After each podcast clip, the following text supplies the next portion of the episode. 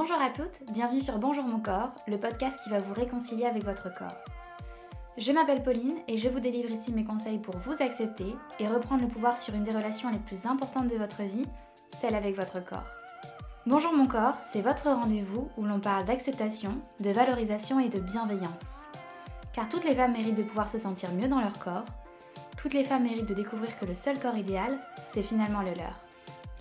Alors ensemble, je vous propose de devenir l'une d'entre elles. Hello mes douces, j'espère que vous allez bien. Je suis ravie de vous retrouver aujourd'hui pour un nouvel épisode de ce podcast. Et aujourd'hui, on va parler ensemble du corps idéal. Alors le corps idéal, c'est un petit peu le Graal dont on est nombreuses à parler, celui qui justifie notre malaise, notre insatisfaction corporelle, et qui nous pousse à sortir des phrases du style Non mais de toute façon, j'ai clairement pas le corps idéal, alors comment arriver à m'aimer comme je suis? Je suis toujours choquée d'entendre ça de votre part, et pourtant Dieu seul sait à quel point j'ai pu me répéter ce genre de phrase. Le corps idéal, on a tendance à l'espérer, à l'idéaliser et même à l'admirer. Mais qu'est-ce que réellement le corps idéal finalement? Quelle est votre définition de celui-ci? Parce que c'est vrai qu'on a l'habitude de dire que la beauté est subjective et que sa vision dépend de chaque personne, alors est-ce qu'on peut vraiment qualifier le corps idéal comme étant une vérité absolue qui serait la même pour tout le monde? Ou est-ce que finalement vous avez votre propre définition du corps idéal? Et si c'est le cas, qu'est-ce qui vous pousse à le définir de cette manière et pas d'une autre finalement? Le corps idéal représente par définition le corps de nos rêves, celui que nous aimerions avoir. Et il est finalement beaucoup trop souvent opposé au corps vécu. Pour rappel, le corps vécu, c'est celui que vous ressentez à l'heure actuelle. Et c'est la différence entre ce corps vécu et le corps que vous idéalisez qui va créer ce qu'on appelle une insatisfaction corporelle. Et très peu de femmes considèrent avoir le corps idéal. Si ce n'est pas moi qui le dis, c'est simplement une étude qui aura démontré que 50 à 80% des femmes veulent être plus minces et que même 36% des femmes veulent maigrir alors qu'elles sont déjà en sous-poids. C'est effarant, mais cela montre bien l'écart qu'il existe entre le corps idéalisé et le corps qui pourrait naturellement nous correspondre en termes de besoins. Ne pas avoir le corps idéal peut entraîner des problèmes d'estime de soi et de confiance en soi. Ce que j'avais envie de vous dire ici, parce que ça me tient particulièrement à cœur, c'est que vous n'êtes pas un manteau, vous n'êtes pas un pantalon, vous n'êtes pas une robe. Vous n'avez pas à être à la mode. Si je vous dis ça, c'est parce que malheureusement, aujourd'hui, la forme de nos corps ressemble bien trop à une mode.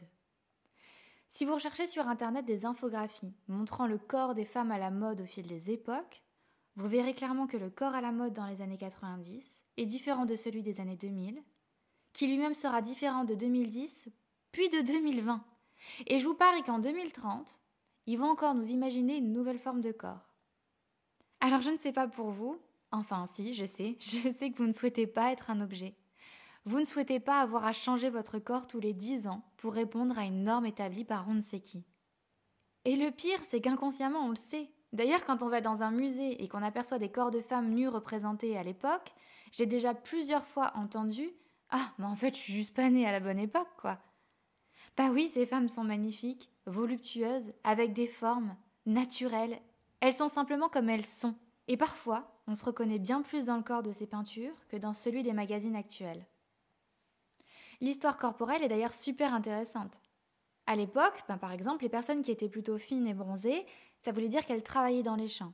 Et donc le bronzage était dû au travail en extérieur et le fait qu'elles étaient assez fines parce que malheureusement elles n'avaient pas vraiment de quoi se nourrir.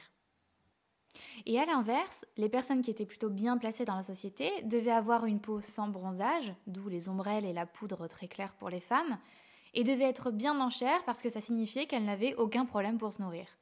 Donc là, on est à l'époque de l'aristocratie, mais ça a encore terriblement évolué et changé au fil du temps pour aujourd'hui nous offrir une vision du corps bien différente. La notion de corps idéal est donc bien questionnable. J'aimerais respecter les standards de beauté, mais j'ai juste envie d'être dans la norme. Des phrases que j'entends très souvent depuis que j'ai créé Bonjour mon corps, comme si en fait tout ce qu'on recherchait au final, c'était le fait d'être accepté par cette société de se fondre dans la masse pour éviter d'être remarqué, surtout pour une chose qui est jugée négative par cette même société. Une même femme, une même morphologie ne peut correspondre à toutes ces modes. Parce qu'heureusement pour nous, ben on vit un peu plus qu'une décennie en fait. Donc à chaque nouvelle mode, on nous incite à revoir nos corps de manière totalement différente pour n'en être finalement ben, jamais satisfaite.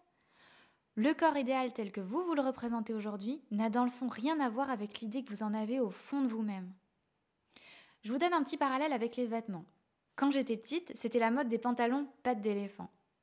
Sauf que ma mère, ben, elle supportait pas trop ce type de vêtements qui traînaient par terre, donc elle m'achetait tout le temps des pantalons droits en velours. Et je détestais ce truc, je détestais la matière en velours, c'était horrible. Et pourtant, aujourd'hui, ben, on a vu un grand retour du velours à la mode à tel point que ben, j'en ai acheté une robe l'hiver dernier, une robe que j'adore d'ailleurs.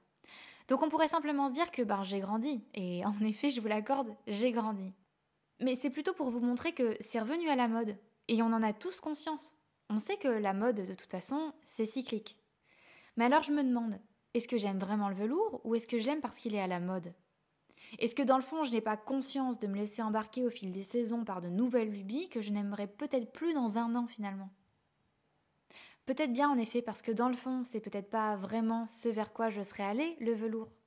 Mais j'y suis allée parce que c'est ce qu'on m'a dit d'aimer pendant cette nouvelle saison. Je pense qu'on devrait toutes commencer à s'émanciper un peu de ce discours, de chercher à comprendre et analyser ce que nous aimons et ce que nous voulons vraiment dans notre vie. Je vous l'avais expliqué dans le premier épisode de ce podcast où je vous parle de mon parcours avec mon corps, mais personnellement, en approchant de l'idéal que je convoitais pourtant depuis des années, j'ai été choquée de voir qu'en fait ça ne me rendait pas du tout heureuse. Et qu'en fait, même pire, je me reconnaissais même plus dans mon corps. Si on m'avait dit qu'après des années à lutter pour perdre du poids, je me sentirais vivante et heureuse de reprendre des kilos, je pense que je vous aurais pas cru. Et pourtant, ben, j'en suis là aujourd'hui et j'en suis plus qu'heureuse. Parce qu'aujourd'hui, je me suis rendu compte que le seul corps idéal, ben, finalement, c'est le mien. Et si aujourd'hui j'ai envie de vous inviter à une réflexion, ce serait celle-là. Quelle est votre vraie définition du corps idéal? Pourquoi vous le définissez ainsi? Est-ce que c'est intimement ce que vous pensez, ce que vous aimez? Ou est-ce que, comme moi, peut-être avec le velours, vous vous êtes laissé influencer par ce que la société nous dicte aujourd'hui? Essayez de vous reconnecter à vous-même. Vous n'avez pas à devenir un standard, vous n'avez pas à devenir la norme. Vous êtes unique, vous êtes différente et c'est ça qu'il faut aujourd'hui apprendre à célébrer. J'ai longtemps cru que j'étais née à la mauvaise époque, mais si finalement c'était l'époque le problème, et pas nos corps. N'oubliez pas, soyez indulgente envers vous-même. Parlez-vous comme si vous parleriez à votre petite sœur, à votre meilleure amie, à votre mère. Soyez votre plus grand soutien. Merci à vous d'avoir écouté cet épisode jusqu'au bout. Si ce message fait écho en vous, n'hésitez pas à le partager à une de vos amies, peut-être que ça lui fera le même effet. Vous pouvez également me laisser un petit mot ou noter cet épisode sur votre plateforme préférée. Ça me fait un bien fou de les lire et ça me motive réellement à continuer. Encore merci pour votre écoute et à bientôt sur le podcast de Bonjour mon corps.